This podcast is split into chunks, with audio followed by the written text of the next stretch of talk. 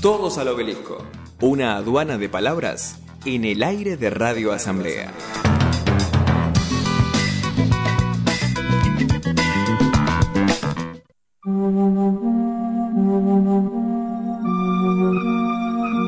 Rocío Guinaudía.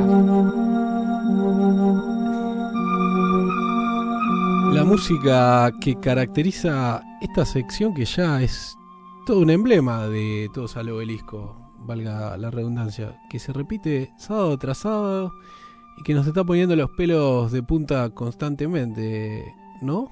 Así es. Hoy nos, nos sumergimos en territorio bonaerense, ¿puede ser? En territorio bonaerense te propongo viajar a La Plata.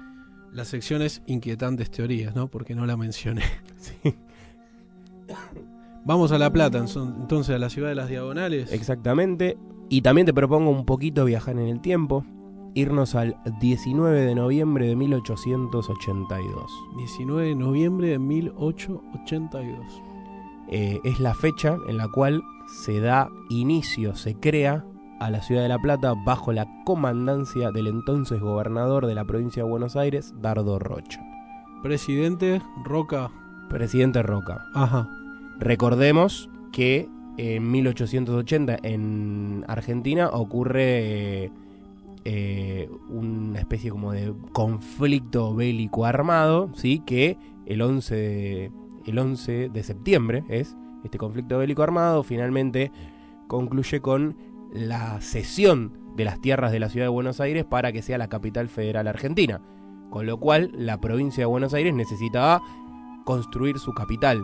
Por Ajá. eso se decide ir a La Plata y en el 82 finalmente se funda la ciudad de La Plata como capital de la provincia de Buenos Aires. Que le trajo una vez una célebre pregunta a Susana Jiménez. Que te acordás que le preguntó un nene, la capital de Argentina, Buenos Aires. Bueno, si no La Plata. Está bien, ¿eh? Federal. Se confundió, se confundió. Bien. Eh, y es un ejemplo. Un ejemplo con mucho misterio la ciudad de La Plata porque es una ciudad planificada que conforma un trazado en cuadrícula, un cuadrado perfecto si ustedes lo ven desde el cielo, pero atravesado por diagonales que permitirían hacer un- una circulación mucho más sencilla de la ciudad, más armónica y además esto le otorga la particularidad a esta ciudad planificada de tener pulmones verdes, es decir, parques o plazas cada seis manzanas Hermoso. hermoso. No este, son escasos los misterios sobre la ciudad de La Plata y sobre su, eh, sus diagonales y su conformación masónica, ¿sí? sobre los túneles que atraviesan debajo de la ciudad, sobre las estatuas que están frente a la plaza, en la plaza central, frente a la catedral. Bueno, hay mucha mitología y mucho misterio que relaciona la ciudad con la masonería. Dicen que los planos están ahí en la plaza, tengo entendido. Y de eso vamos a hablar. Excelente. Frente a la catedral, en la Plaza Moreno, es la plaza central, se colocó esa fecha de 1882, el 19 de noviembre, la piedra fundacional de La Plata. Y bajo la piedra, una cápsula, como bien vos dijiste, Joaquín, una cápsula del tiempo que tenía los planos originales de la ciudad, un texto del gobernador de la provincia, Dardo Rocha, botellas de vino, de champán, medallas, monedas de oro y diarios de la época. ¿Con qué finalidad? Con la finalidad de que la cápsula sea abierta 100 años después en el Parque Roca. 100 años después estaríamos hablando del año 1982. Tiempos tranquilos. Tiempos tranquilos. Ya igual habíamos finalizado la guerra de Malvinas, ¿sí? Porque en noviembre ya la habíamos terminado, pero tiempos turbulentos. 1982, 19 de noviembre, se abre la cápsula del tiempo finalmente. Gobierno de Alfonsín, estaban todos los convidados y el pueblo eh, y la ciudad de La Plata en, en la plaza. 19... 1982, Dictadura todavía. dictadura todavía, exactamente, perdón. Mm. en dictadura todavía. Eh, estaban todos los este, asistentes, exactamente, 83 es eh, Alfonsín, todavía en dictadura.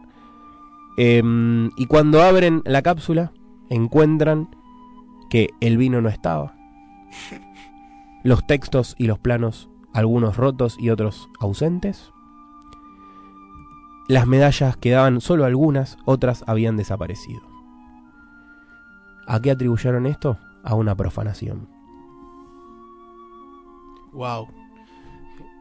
Faltaba el vino, eso es el dato. Ese es el dato, faltaba el vino, planos y demás. Bueno, una profanación. ¿Por qué hubo una profanación? Y yo te voy a contar por qué hubo una profanación ese día.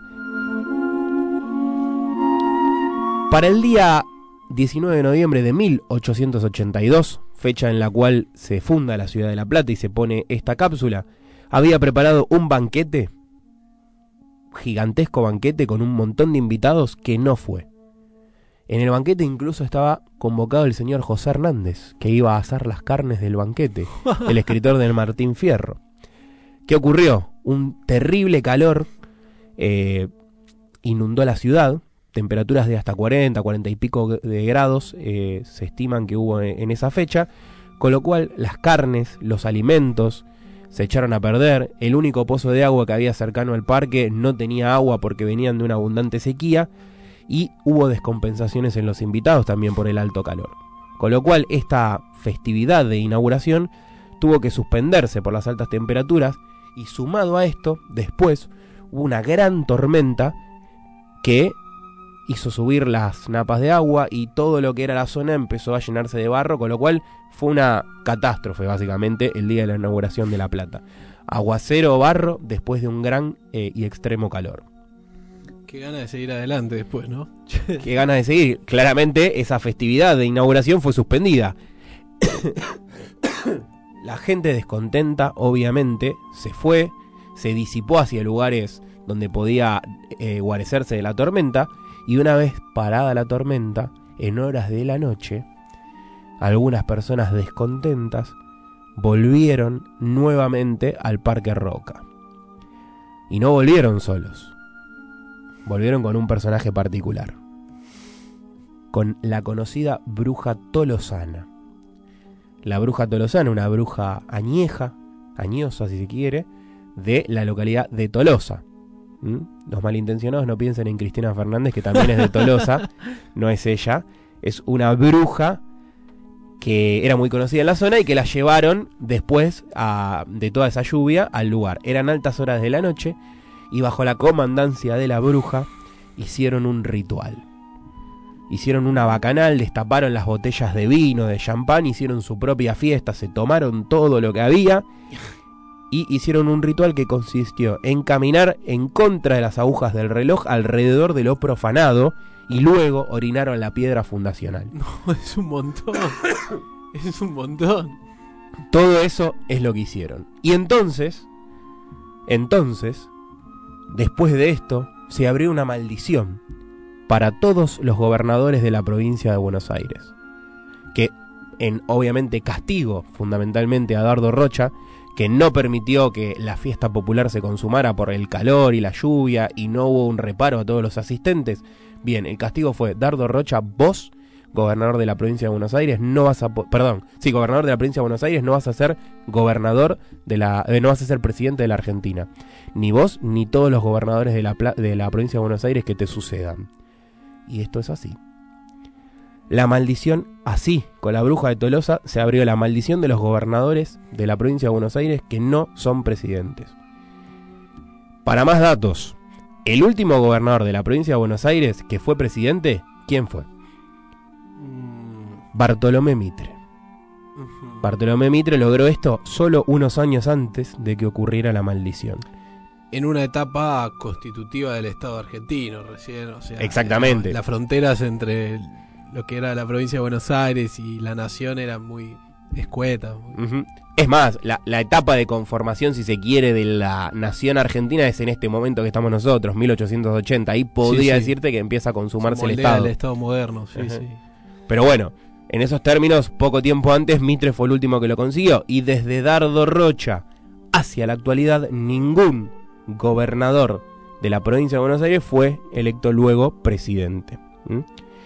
Y el hecho curioso está que Mitre volvió a intentar ser presidente después de la maldición y no lo logró. Hay uno que, que, que llegó pero no fue electo. Ahora vamos a ir a eso. La lista completa te paso si querés. Por favor. Marcelino Ugarte, Guillermo Udaondo, Bartolomé Mitre, Bernardo de Irigoyen, José Camilo Croto, Manuel Fresco. Manuel Fresco, que es el Sí. gobernador de la provincia de Buenos Aires, que financió Las obras de Salamón. las obras de Salamone. Rodolfo Moreno, Domingo Mercante, Antonio Cafiero, Óscar Alende, Eduardo Dualde y Daniel Scioli. Bien, ¿cuál es tu duda con respecto a los que acabo de mencionar? No, de esos no. De esos no. Recuerdo fresca la campaña de Daniel Scioli, pero tengo uno que sí fue presidente. A ver. Eduardo Dualde. Eduardo Dualde. ¿Qué tal? ¿Estoy mal? Estás e- en lo cierto.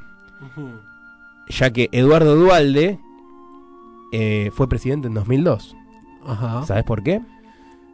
Mm, Porque había renunciado, fue la vez de los cinco presidentes en una semana. este, Porque iba, era el presidente del Senado. No era el presidente del Senado, es el que designa el, el justicialismo del Congreso. No, porque evadió la maldición. yo te voy a explicar por qué. Ajá. En el año 1999 contrató al parapsicólogo Manuel Salazar Lo más grande, Dualde, lo más grande que hay.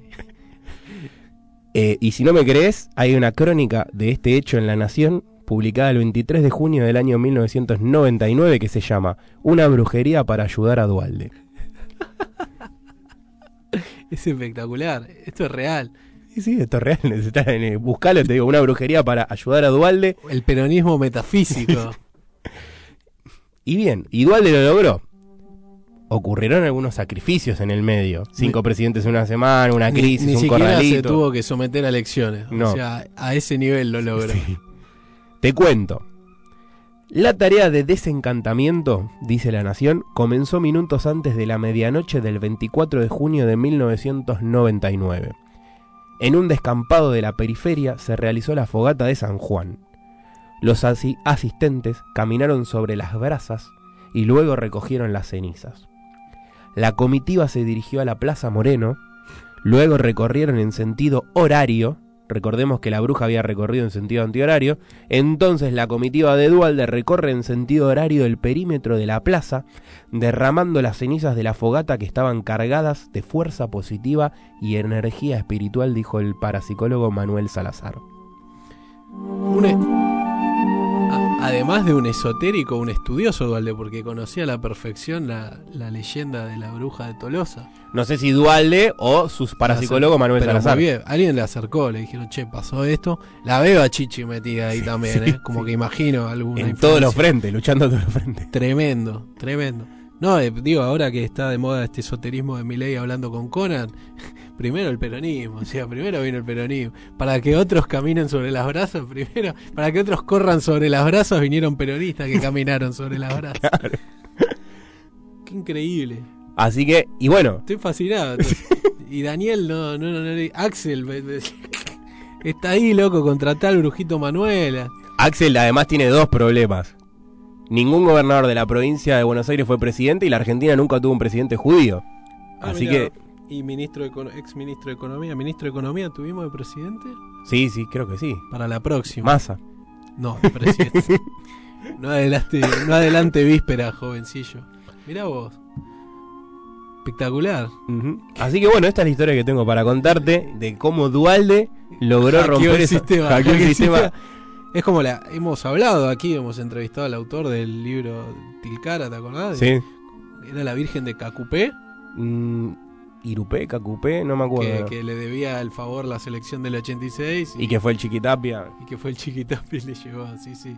El fantasma de Tilcara, la promesa de los campeones del Mm. 86 que no se cumplió, bueno, Mm. y se, se rompió ese maleficio. Así que hay, que hay que creer un poco, ¿no? También en lo metafísico. Hemos hablado en esta sección también. judío! ¡No, no soy judío! Hay que mandarle esta columna a Axel, ¿eh? Hay que, que, que le llegue por algún vocero, alguien, Mm. este, para que sepa. Este, sí, la verdad que sí.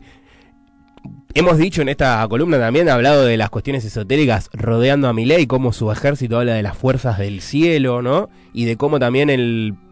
eh, em, ¿Cómo se dice? El clarividente em, Solari Parravicini, Benjamín Solari Parravicini, habla de un hombre de gris que va a venir a salvar la Argentina y que muchos de los seguidores de Milei creen que la profecía de Solari Parravicini es Milei. También lo hemos hablado acá, pero bueno. Espectacular. Y del perro Conan. y del perro Conan. Pero bueno, lo cierto es que los planos originales, el vino y las medallas nunca fueron encontradas. Quedó re segundo plano ese Sí. Eso nunca fue encontrado, pero quizás, quizás algún viejo calavera platense tenga una o más respuestas.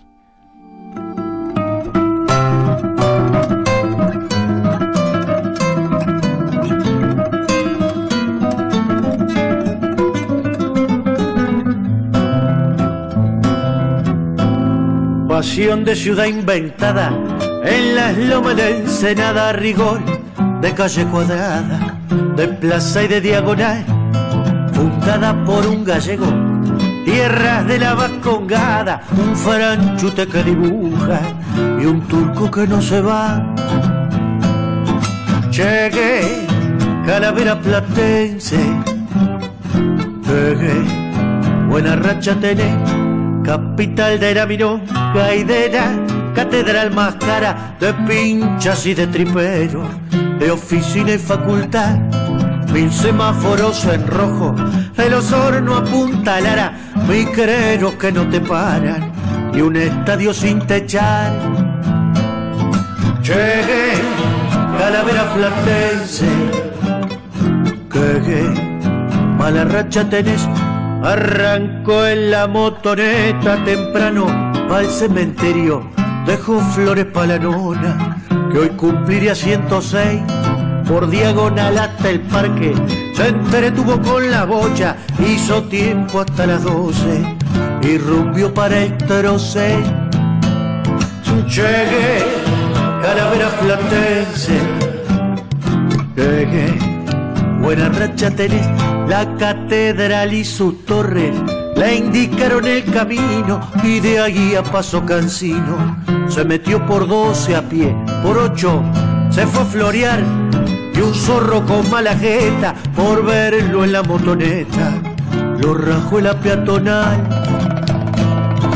Llegué, calavera platense, llegué, mala racha tenés, fue amor faruno chori, con los leones del museo y medio pingüino de tinto, en el bar de la estación, en los rieles del tranvía, pegó un par de patinadas, se fue a girar por los barrios de Langa y de Picaflor.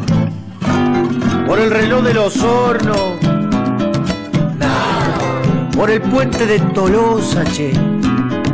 Nada. Por los bailongos de Berizo. Nada. Por el país de los niños. Nada.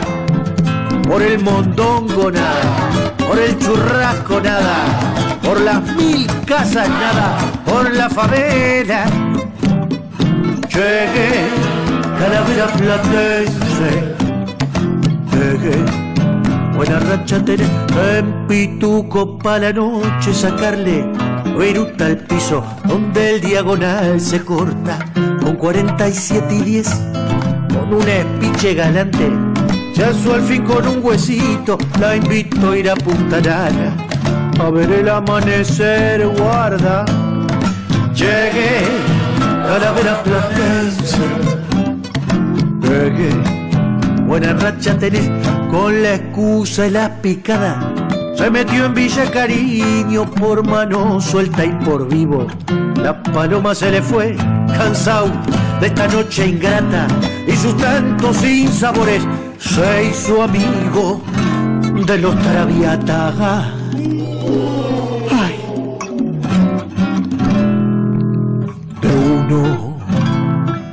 66.